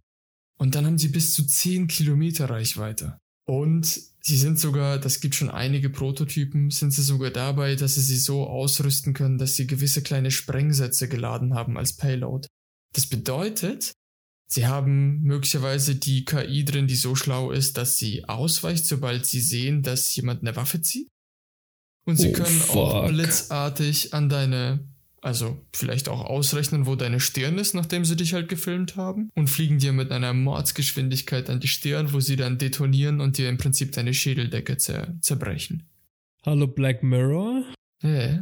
Hä? Ja, aber naja, ich meine, als normaler Bürger hat man doch nichts zu verbergen. Yep, das ist immer auch meine Meinung. Als normaler Bürger hast du nichts zu verbergen. Was zur Hölle soll dir passieren, außer dass irgendein fliegender Android dir dein Hirn wegbläst? Ja, nix, oder? Du bist doch normal und seriös. Und ich glaube halt, jetzt aktuell ist das Ganze, also es wird schon überwiegend vom Militär jetzt schon genutzt. Allerdings natürlich, oder diese Payload und so ist es halt natürlich nützlich, wenn du ein Special Ops Teams irgendwo reinlässt, ja, und du läufst eine Treppe runter, weißt nicht, was da unten ist, und dann schickst du eben so eine kleine Drohne los, um abzuchecken, was in dem Stockwerk unter dir ist, um dann gefahrenlos reinzukommen, sozusagen, ja. Die Idee ist übrigens nicht so neu. Äh, die CIA hat äh, Tauben mit äh, Kameras ausgestattet in Massen, hat die losgeschickt und die haben dann einfach Gebäude What von else? allen Winkeln fotografiert, mm. um die auszuchecken. Also wie eine Drohne und du konntest denen auch so Kurse beibringen, wie die fliegen. Natürlich. Das sicherlich auch. Ich glaube, so wendig wie jetzt das Ding mh, hm, ist es letztlich nicht. Es ist vielleicht unauffälliger, sogar noch unauffälliger. Ich meine, die, die sind an sich tatsächlich mit so einer. Naja, naja, die hatten schon eine große Kamera umhängen. Also es waren schon so super Geheimagenten. Die fliegen dann so vorbei und es rollt so eine, Kick, äh, so eine Filmrolle, die dann. Nee, Aber gab es nicht bei MK Ultra, dass die Hunden ähm, quasi was ins Hirn gepflanzt haben, dann die Hunde Katzen. kontrollieren konnten, wie sie, Katzen. wie sie laufen? Katzen waren das ja. mit. Äh, ich glaube Ratten, Katzen und Hunde, ehrlich gesagt. Ich glaube, ja. es geht alles. Das ja. ist auch nochmal was für eine zukünftige Folge, sicherlich. Hell yeah. ja. Nee, bei den Tauben, äh, da muss man dazu sagen, äh, die Kamera war ungefähr die Hälfte von der Taube von der Größe. Fuck. Also ist schon, schon nicht unauffällig. Massiv. Ähm, massiv. Okay, jetzt aber nochmal schnell, um zum Ende zu kommen, ne? So eine PD100 in der militärischen Version kostete 2017, soweit ich weiß, 50.000 US-Dollar je Unit, ja? Mhm. Und natürlich ist das Ganze noch teilweise zu teuer, um das massenweise zu nutzen. Aber wie alles, zum Beispiel Mikrofone oder Drohnen im Allgemeinen, auch im, im kommerziellen oder, oder, zivilen Gebrauch, alles mhm. günstiger wurde über die Zeit ist das ja auch nur eine Frage der Zeit, dass es relativ günstig ist und somit auch massentauglich, also für das Militär wird. Und meine Befürchtung ist die, ich habe Trailer gesehen oder halt zumindest so Concept Art davon, dass du so einen ausrangierten B-52-Bomber nimmst, ja, dort so eine ganze Wabe von 2000 dieser Viecher, diese, diese, diese, dieser PD-100s reinpackst und sie dann quasi über eine Stadt droppst wenn du möchtest, dass du im Prinzip eine Stadt oder eine Gegenwehr auslöscht, ohne dabei die Infrastruktur zu zerstören, ist das ja irgendwie die Warfare der Zukunft, ja. Du lässt einfach nur einzelne Viecher auf alle Bürger beziehungsweise Solda yep. Gegensoldaten los. Und es hat so viel mehr. Man könnte auch Leute ausspionieren, massenweise. Kannst Gesichtserkennungssoftware damit verknüpfen. Oh yeah. Die unheiligen, undurchsichtigen, gruseligen Konsequenzen sind quasi unvorhersehbar. Und ich glaube, man kann sich schwer vorstellen, wie krass das dann sein wird. Ich denke nicht mal nur an Regierungsgegner, ich denke einfach an Arbeiter, die von Drohnen irgendwie beobachtet werden, in ihrem Rahmen gehalten werden, auf die aufgepasst wird und die im Endeffekt dann auch ähm, berichtigt in dicken, dicken, dicken Anführungsstrichen werden, wenn sie gegen irgendein Protokoll verstoßen. So wie heute schon Leute in Europa und in den Staaten bestraft werden, wenn sie irgendwie gegen das Uber-Protokoll oder gegen das Lieferprotokoll oder was weiß ich verstoßen. Gibt acht, ihr Schnellfahrer von alten Dieselwägen. Ab dem dritten Punkt in Flensburg wird durch die Schädeldecke gesprengt. Also ich als Vertreter der radikalen Fußgänger äh, würde das fast vertreten können. Man muss das noch sagen dürfen. Muss ich jetzt sagen. Also ich bin ja keiner. Dann ist alles verloren eigentlich. Man muss es ja noch wenn sagen. Wenn man nicht mehr sagen darf, dass man sagen darf, dann weiß ich auch nicht, was man noch sagen Ja, soll. Also wenn man das schon nicht mehr sagen Was soll man darf, denn dann- sagen, wenn man das, was man sagen darf, man eigentlich nicht mehr Ja. sagen darf, sondern nur noch andere Sachen sagt, aus denen man Sachen darf? Das ist doch einfach wahnsinnig. Aber du sprichst doch gerade. Ja. Ich weiß überhaupt nicht, wovon du redest. Tim Master, äh, was sind denn eigentlich die Spy-Gadgets, die dir am meisten am Herzen liegen? Die die mir am meisten an Herzen liegen. Ähm, ja, ich habe da ein schönes Interview gesehen, das war mit Joanna Mendes. Deputy Chief of the Skies war der Titel von ihr. Das ist quasi so, die ist für die ganze Tarnung, für alles, äh, was Geheimaktionen angeht, Tarnung von Werkzeug, Aufspüren gegnerischer Wanzen. Das waren alles ihre Gebiete. Und zwei Sachen, auf die sie sehr stolz war, ist einmal ein Rectal Toolkit, man könnte das auf Deutsch als ein analer Werkzeugkoffer übersetzen. Und ein Fake Scrotum, was sich als äh, ein falscher Hoden entlarvt. Und ich habe die beiden gewählt, weil es ist halt beides in der südlichen Hemisphäre, wenn ihr mich versteht. Fuck yeah. So, das ist ein gutes Duo. Du kannst einmal deinen kleinen Werkzeugkoffer mit dir führen und noch ein Anti-Wanzengerät als Hoden getarnt. Also besser geht's quasi nicht als äh, Geheimagent im Kalten Krieg. Kommen wir erstmal zu diesem Werkzeugkoffer. Es ist vom Prinzip her ein hohler Ding.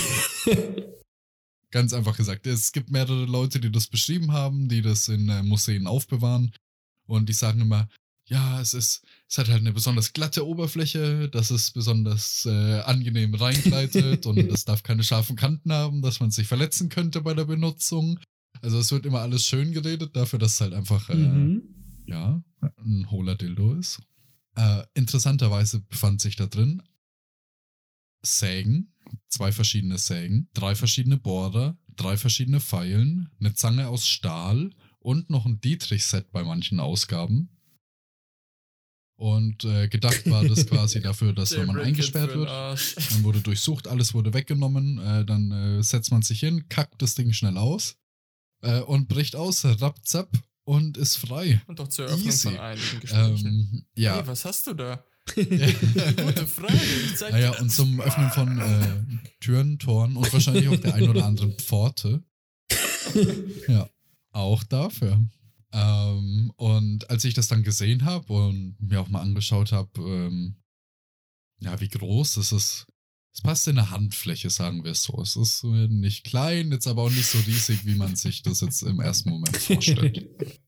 Aber das macht so manches Agentenleben gar nicht so Nope. geil und glamourös, wenn du permanent so ein, halt so ein Dildo im Arsch hast, für den Fall, dass du eingesperrt wirst. James Bond, nicht so geile Rolle teilweise. Dann. Nice. Und wenn dann die Bond-Girls kommen, dann fragen sie sich, oh, freust du dich jetzt schon, mich zu sehen? Und das andere ist eben Fake Scrotum oder Hodenimitat. Ich habe jetzt schon eine Frage, Ähm, bevor du überhaupt loslegst. Ja, ja, ja, ja, ja, mach. Muss man dazu ein fehlendes Skrotum gehabt haben? Nein.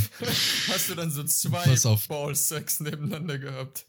Der, der Clou ist der, so wie ich das verstanden habe, ist es so, ähm, das wird an den Schaft geklebt. Uh. Dein Hoden wird nach Mhm. hinten geklebt in deine Poritze über deinen Damm. Und äh, der Fake-Hoden ist vorne. und der ist hohl und du kannst den quasi so abziehen und aufmachen und da sind dann deine, Geil. dein Werkzeug oder was auch immer du brauchst drin. Äh, war gedacht für Agenten, die sich bis auf die Unterhose aufziehen mussten und dann, wenn man sie abtatscht, dass der Hoden noch da ist, physisch. Das war auch jetzt nicht so Hartplastik, sondern schon ein bisschen weicher irgendwie. Also ganz komische Geschichte. Die haben sich da schon Mühe gegeben, dass es sich echt anfühlt. Wahrscheinlich auch viel rumprobiert. What is that? It's my tightly packed pouch. Wanna feel? Und ja, es ist schon eine sehr seltsame Vorstellung, dass so ein Agent rausgeht und er hat ein Dildo im Arsch und er hat einen Fake-Hoden unten dran hängen und seine Hoden sind über sein Po geklebt. Ich glaube, da gibt es auf jeden Fall noch viel mehr Interpretationsspielraum, was das Hölle bedeutet. Ja. So. oh Mann, ich denke halt gerade einfach nur so, beste Spionenausbildung war in meinem Kopf nie was Leichtes. Aber wenn sie dich so drauf ausbilden, du musst gefasst sein, was in deinem Arsch zu haben. Dein Hodensack wird über den Arschloch geklebt. Du, wirst- du musst einfach komplett, einfach de, deine komplette südliche Region Yep. komplett verbauen, zukleben, alles machen lassen. Und was mich ja auch noch interessiert, ich meine, ich kann es mir schon vorstellen, ne? Aber wenn du dann halt wirklich mal kacken musst, ne?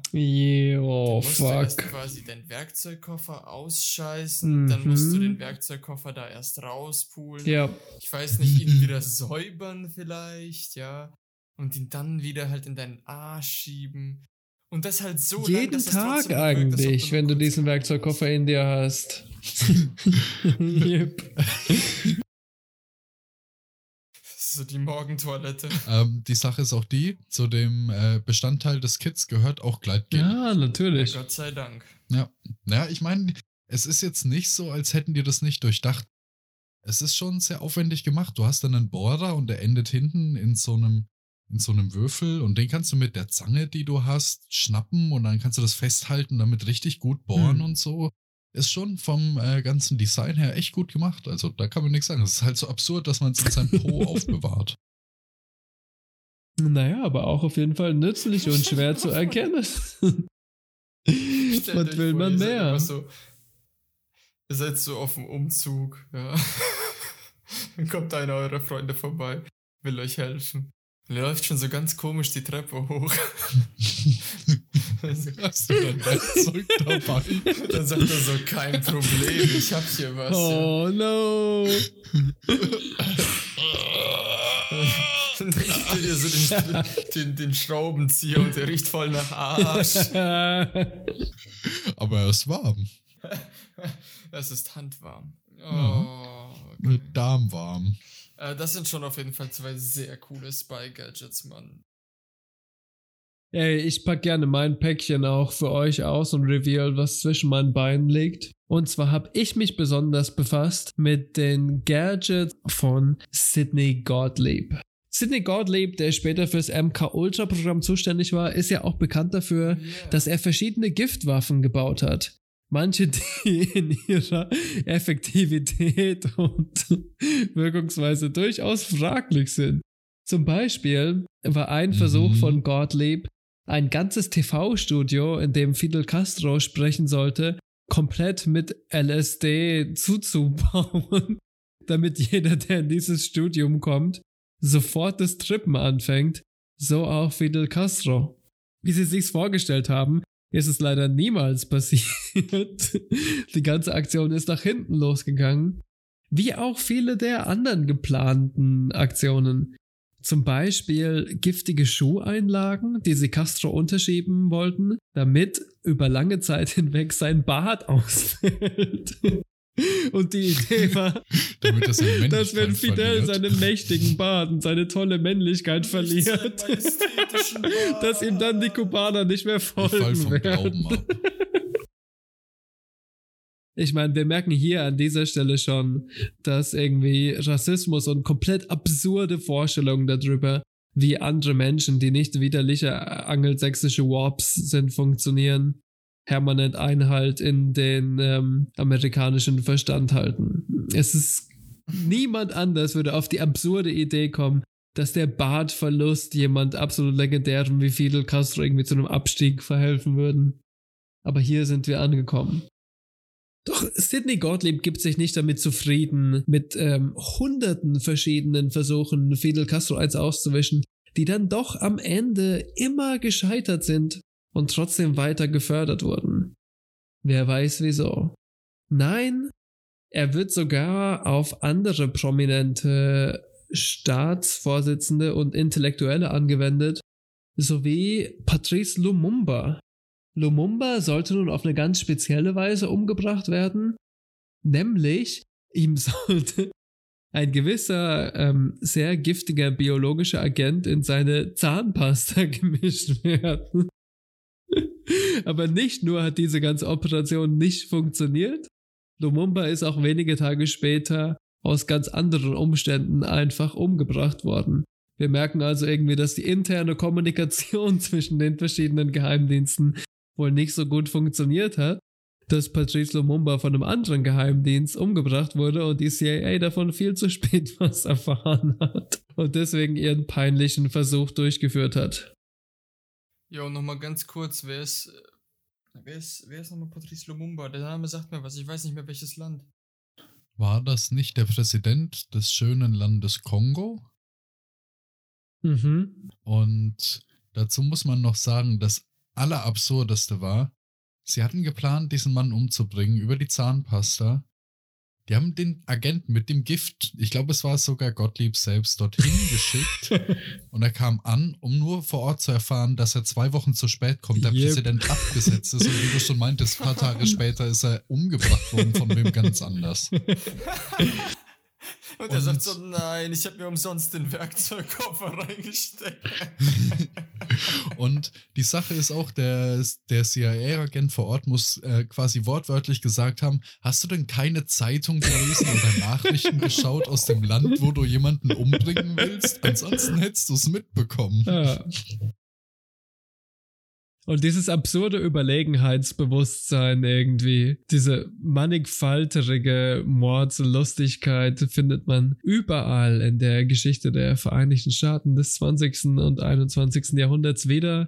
Und die werden wir auch weiterhin im Laufe des Podcasts erkunden. Patrice Lumumba ist sicherlich nicht der einzige sozialistische Präsident, der irgendwie durch seltsame CIA-Spielereien umkommen wird. Na. Höchstwahrscheinlich nicht. Vielen Dank für eure Zeit. Wir haben es sehr genossen und bis zur nächsten Episode. Macht's gut. Euer Magic Johnson. Habe ich genossen gehört? Yes. Vielen Dank, Genossen, und bis zur nächsten Episode. Hallo, Genossen und Genossinnen, wir haben 2021, Leute.